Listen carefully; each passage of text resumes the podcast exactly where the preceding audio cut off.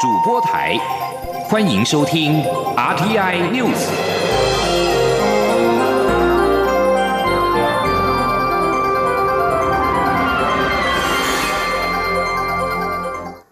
各位好，我是张淑华，欢迎收听这节央广主播台提供给您的 RTI News。行政院会今天通过健全房市五大招，包括强力稽查红单交易、加速十家登录二点零修法、杜绝规避税务、推动差别授信，以及广建社会住宅与扩增包租代管。行政院长苏贞昌在院会表示，房屋不能成为炒作的标的，政府应该尽力让养家活口的人有个家，给小家庭、年轻家庭有支撑的力量。记者王威婷报道。行政院会三号通过五项打击炒房措施，包括强力稽查红单交易、加速实价登录二点零修法、杜绝规避税务、推动差别授信，以及广建社会住宅与扩增包租代管。行政院长苏贞昌在院会采示，台湾是民主自由的国家，但政府对社会公平正义仍有义务，必须给努力的人遮风避雨的房屋。他表示，房屋不能当成炒作的标的。政府应该引导资金，而不是纵容资金炒房。行政院秘书长李梦燕转述说：“那院长也特别提到，呃，房房屋不应该变成是商品在炒作，啊，应该是作为居住的一个一个一个设施哈。那么很多这个有资金的人把房屋作为炒作的工具，哦，这是不能被社会所接受的。那政府应该引导。”把这些资金啊来呃投入生产方面的投资啊，而不是呃让纵容或者是鼓励呃让这些资金在房屋的炒作上面。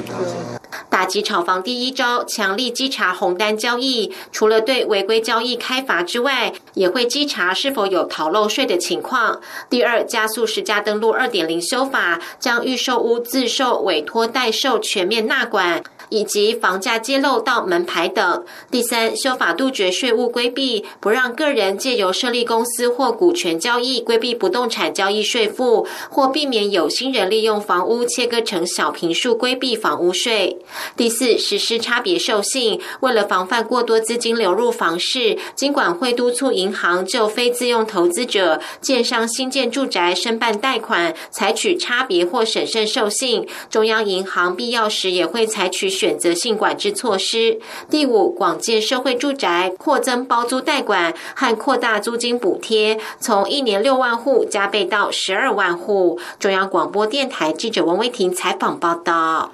针对行政院会通过的健全房市措施，国发会主委龚明鑫表示，政府将从多个指标观察房市，如有需要，不排除再推出更积极的方法。经管会主委黄天木表示，对于房屋投资者和建商的差别授信措施，最快十二月底就会展开。内政部次长花敬群也表示，实价登录二点零修法草案近期就会送行政院会，这个月应该可送立法院审议。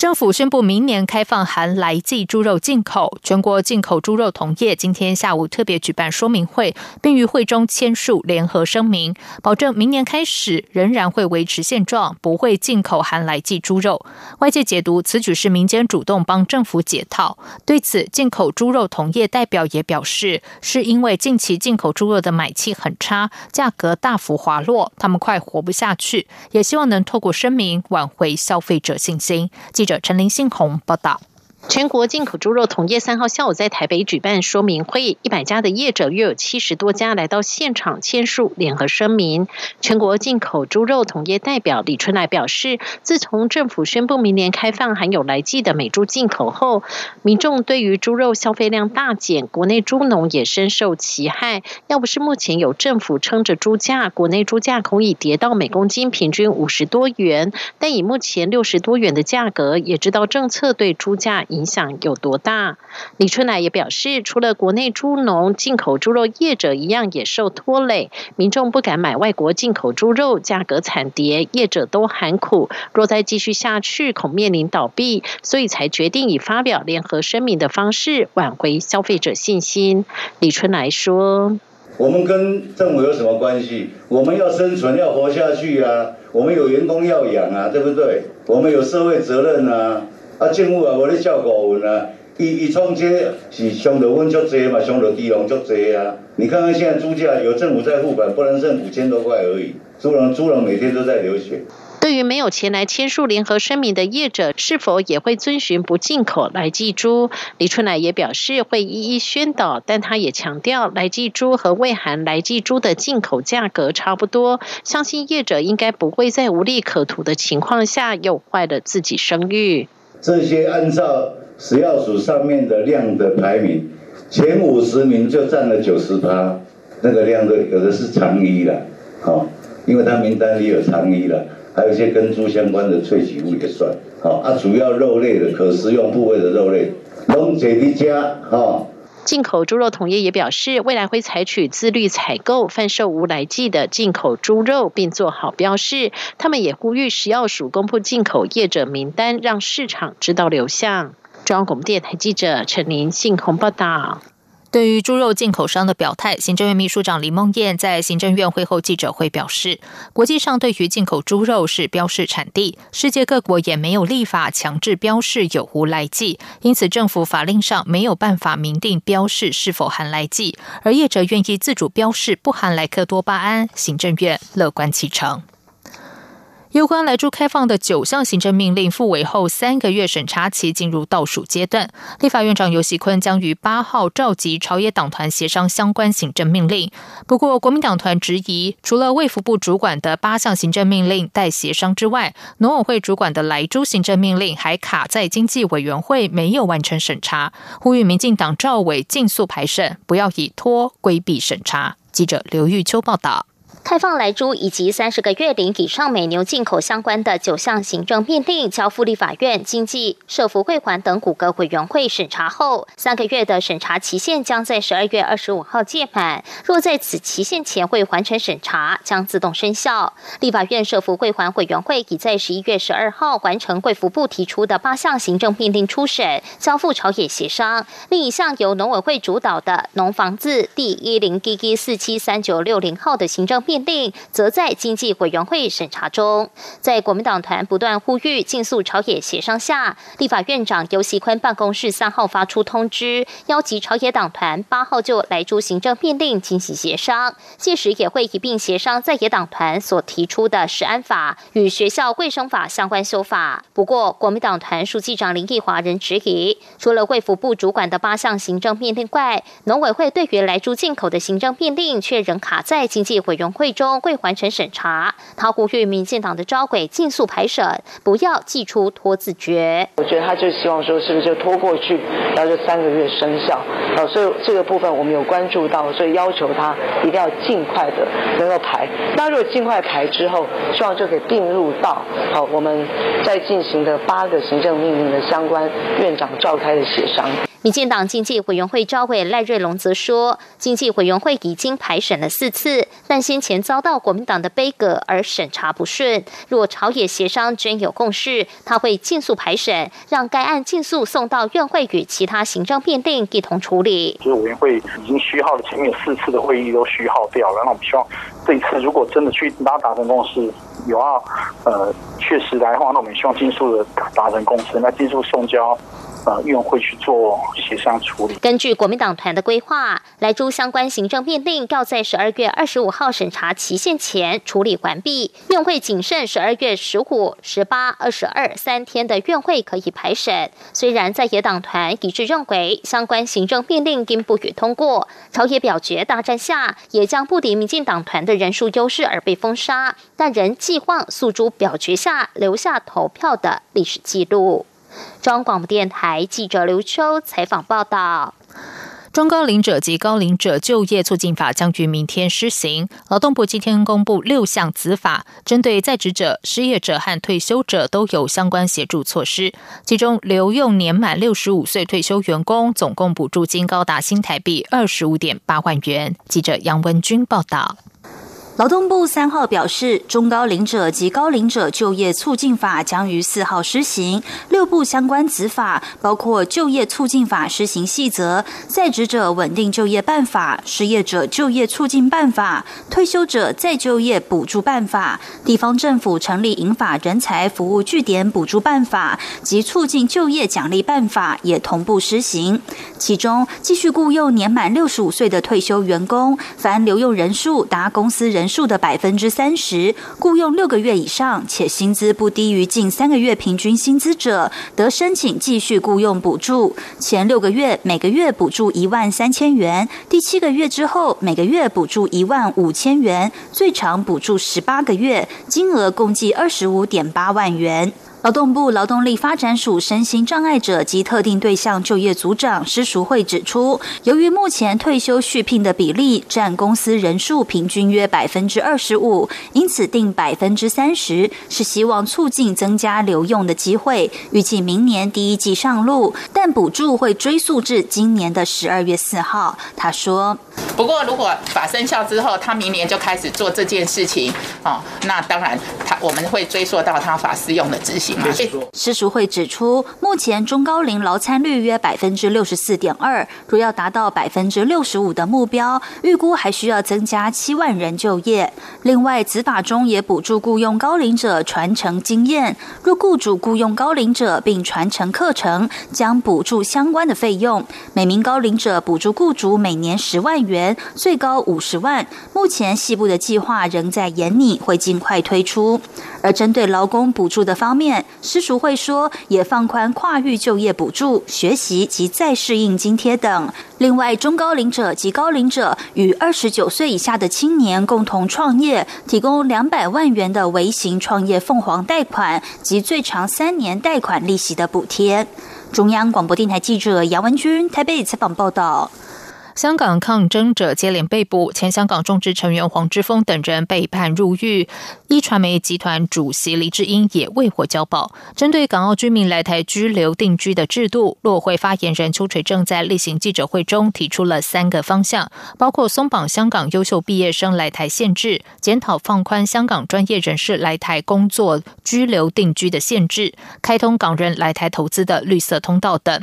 针对绿色通道的具体内容，邱垂正说，不仅会加快速度，也会提高诱因。他并表示，其他措施还在演绎当中，待时机成熟会对外说明。至于香港抗争者来台管道是否会放宽，邱垂正指出，民主抗争者来台需按港澳条例十八条规定，也就是因为政治因素造成他们自由和安全受到紧急危害。这个部分政府还在协助中，现行法规就足以提供协助。不过，如果有任何不足的地方，也会严议精进相关机制。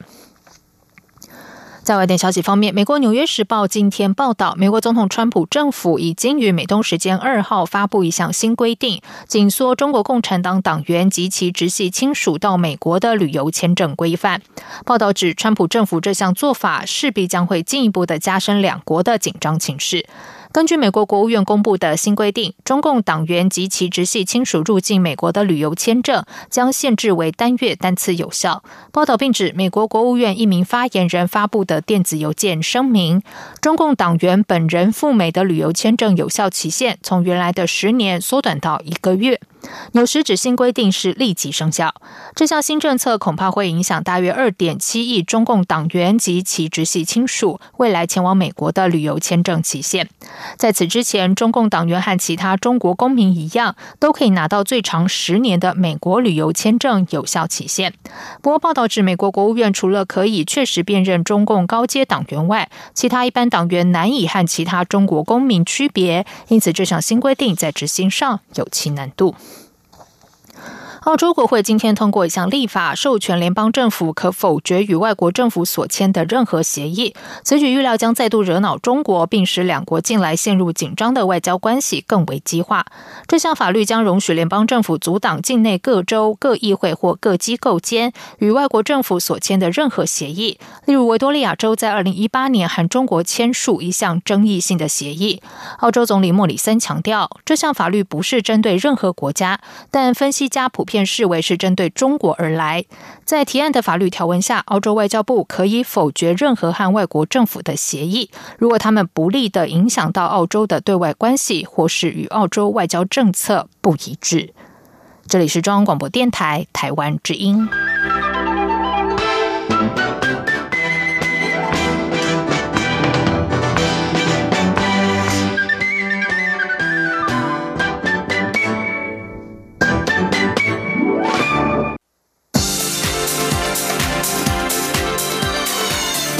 是中央广播电台台湾之音，欢迎继续收听新闻。时间是十九点十五分，欢迎继续收听新闻。首先来关心的是财经消息。COVID-19 疫苗计划有了进展，而且美国可能推出纾困方案。全球股票市场近期反映明年经济基本面渴望大幅好转的利多。台北股市今天震荡翻扬，盘中指数最高来到一万四千零四十九点五八点，创历史新高。不过午盘后追加意愿不足，指数翻黑，中场收在一万三千九百七十七点零九点，下跌十二点零五点，成交值新台币两千六百七十六点二十二六亿元。展望后续，国泰政企顾问楚协理。简博仪表示，台股今天站上了一万四千点之上，续创历史新高。O O T C 指数盘中也创新高，显示类股轮流趋势不变。后续则是要观察资金面的状况，将会牵动台股指数走向。而随着 COVID nineteen 疫苗出炉，疫情的发展已经对股市不会造成明显的干扰。在汇市部分，新台币对美元汇率今天盘中升势猛烈，午后中央银行突然放手，出口商再爆恐慌性抛汇，新台币盘中升破二十八点五元，飙上超过二十三年的新高。中场更是以二十八点六六八元作收，创下超过九年半以来的新高，升值九点八分。外交部长吴钊燮与美国在台协会处长李英杰今天在外交部共同主持美台教育倡议启动仪式，宣布双方已经在二号签署国际教育合作备忘录，未来将增进并扩展现有中英文教学机会，鼓励共同探索机会，挹注更多的中英文师资和资源，以支持美国大学和台湾教育机构的语言课程，并推动台美教育机构在最佳做法上进行更密切的交流。记者。郑祥云、王兆坤采访报道。外交部长吴钊燮在启动仪式上致辞表示，蔡总统日前在二零三零双语国家政策咨询会议提到，台湾的国际处境让我们比其他国家更需要具备良好的英语能力。而当美国与其他国家的学术自由、言论自由受到特定政治势力的侵扰，台湾作为美国可信赖的伙伴，在此时强化台美间的双语教育合作格外有意义。李英杰致辞表示。台美教育倡议的背景来自两项趋势。首先是世界各地，包括美国的许多大学都已关闭孔子学院，因为他们在中国的审查制度及恶意影响力活动方面扮演一定角色。但是美国及国际学生对于学习中文仍抱有浓厚兴趣。另一趋势是台湾对英语教育越来越坚定的承诺。美国非常乐意协助提供英语教学，支持台湾达成目标。丽英杰说。这两大趋势其实都是，呃，源自一个相同的原则：年轻人应该要能够在不受不受胁迫的审查呃的环境下，追求学术及职业机会。在这方面，美台教育倡议将提供一个平台，让我们扩大合作。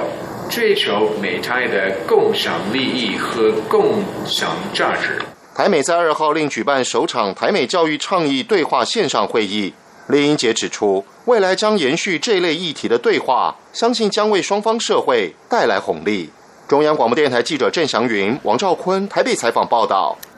中国大陆制的无人机，尤其是轻型机，遍布全球，也引发国际对录制无人机恐将数据传回中国的自然疑虑。美国和日本更是已经相继禁止或汰换录制无人机。不过，行政院各部会采购的录制无人机占比已经高达七成，交通部更是超过九成。对此，交通部长林佳龙今天表示，将会加速汰换，打造台湾的无人机国家队。记者吴丽君报道。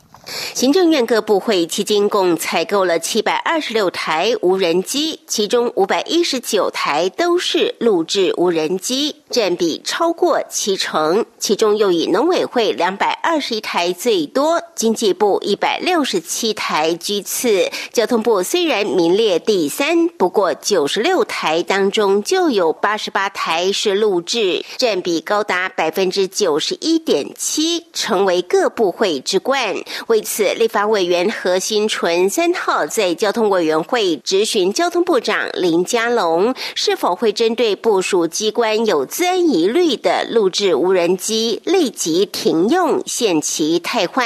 林佳龙回应表示，完全支持，并强调一定要用国产无人机或非中国制的无人机。不过，何新纯仍进一步要求各单位的委外契约也需。明定排除有自安疑虑的录制无人机。他说：“这些外包接案子的厂商是不是也要承诺，也要提出证明，这个中国制的无人机是没有治安疑虑的，者是他们使用的无人机是没有治安疑虑的？我觉得这个未来在契约里面也要明定啊。”对此，林佳龙允诺这些都可以纳入规定，交通部也会加速检测，有状况或有疑虑的就停用，需要汰换的也会加速来进行。会后，林佳龙受访。时更强调要利用这次机会打造台湾的无人机国家队。他说：“特别是国际间有所谓的干净网络联盟，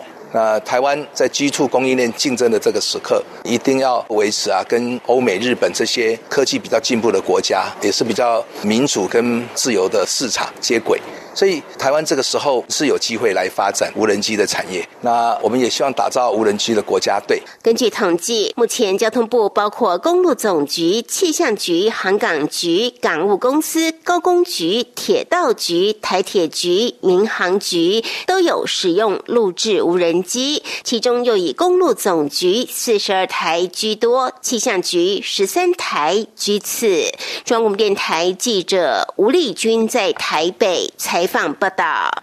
行政院会今天通过保险法部分条文修正草案，放宽保险资金投资公共建设及社会福利事业的董监事席次。外界关心是否松绑保险业投资长照事业。监管会主委黄天木表示，虽然保险法修法并未排除社福事业，但卫福部对保险投资长照机构仍然有设限，因此不会有长照机构财团化的问题。记者王威婷报道。行政院会三号通过保险法部分条文修正草案，其中为了加速引导保险业资金办理专案运用、投资公共建设和社会福利事业，修改保险法第一百四十六条之五，松绑保险业担任公共建设董监事的席次比例，不受三分之一席次的限制，希望提高保险资金投入公共建设的诱因。不过，修法也引发是否让保险业资金可以投资长照。机构的疑虑，对此，经管会主委黄天木解释，虽然修法条文并未排除社会福利事业，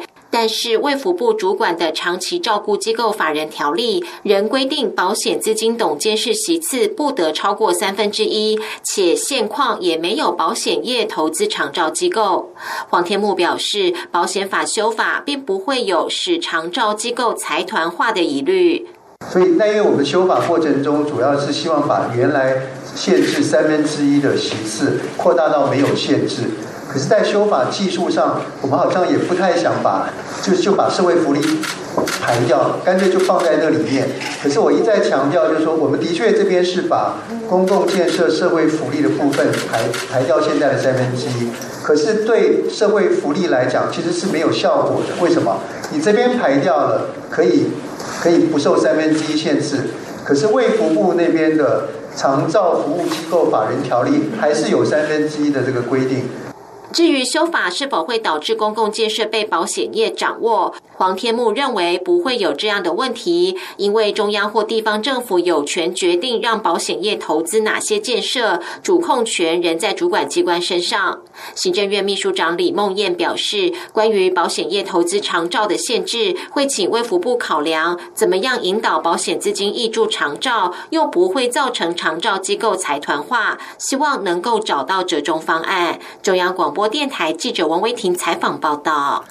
中央流行疫情指挥中心宣布，台湾今天新增一例境外移入武汉肺炎 （COVID-19） 确诊，是从美国入境的本国籍三十多岁女性。截至目前，国内累计六百八十六例确诊。另外，长荣航空有三名空服员因为违反居家检疫的规定外出遭到免职。中央流行疫情指挥中心发言人庄仁祥今天也证实了此事，并表示中华航空也有两名机组员违规。指挥中心法制小组已经在搜集相关事实认定，将研议如何加强机组员管控。记者林永清报道。庄仁祥指出，机关署与民航局制定国际航空公司实施机组人员防疫健康管制措施作业原则。机组员返国后需居家自主检疫五天，由航空公司自行管理记录。违反规定的机组员则回归一般民众身份，居家检疫十四天。目前掌握这几例，都已补开检疫通知单。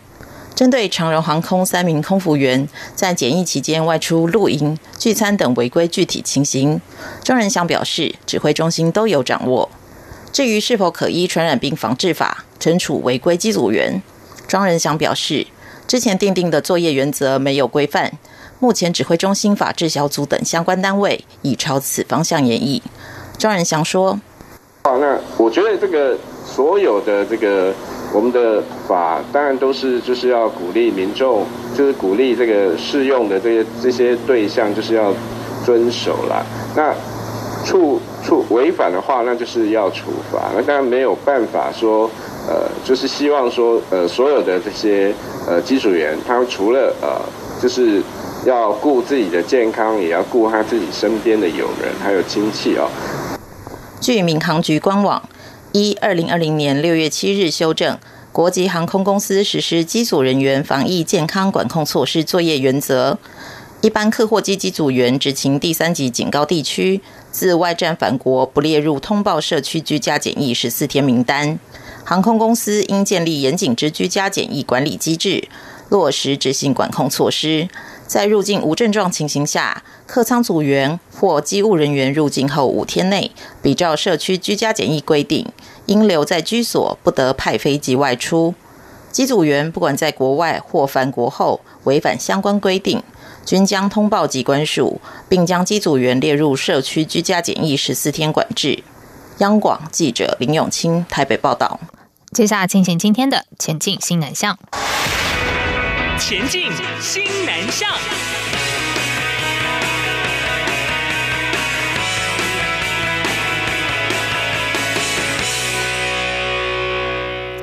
台湾阅读节将于本周六在各地举办各项大型活动，其中位于新北中和的国立台湾图书馆，今年以“阅读联合国”为主题，串联二十多个国家的文化和风情。请听记者陈国维采访报道。国立台湾图书馆举办“阅读联合国”活动，五号当天，除了在舞台区有各国文化与艺术表演，还联合设置二十五个摊位，涵盖五大洲二十多国特色，当中有八国属于西南向国家。台湾图书馆编审蔡慧平提到，今年的活动着重体验，民众每到一个摊位就能认识一个国家。像在柬埔寨区，可一窥柬埔寨钞票与钱币上的建筑，将能发现除了有佛寺和吴哥窟，还有一座义桥，这是日本当年援助柬埔寨所新建的。所以在钞票上还能看到日本的国徽。来到了伊斯兰区，将能写一下很少有机会接触的伊斯兰书法。他们是用竹块，然后头会削尖。因为它的那个伊斯兰的文字的笔顺的关系，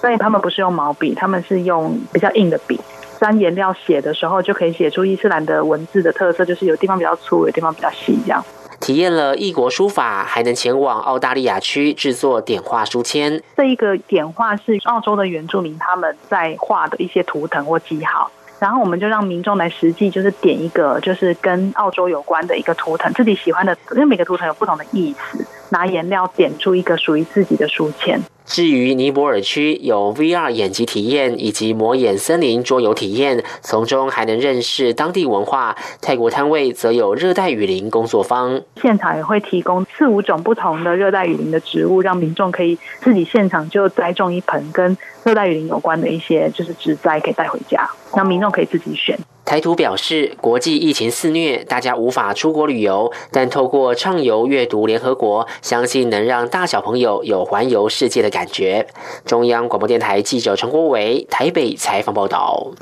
以上新闻由张勋华编辑播报，这里是中央广播电台台湾之音。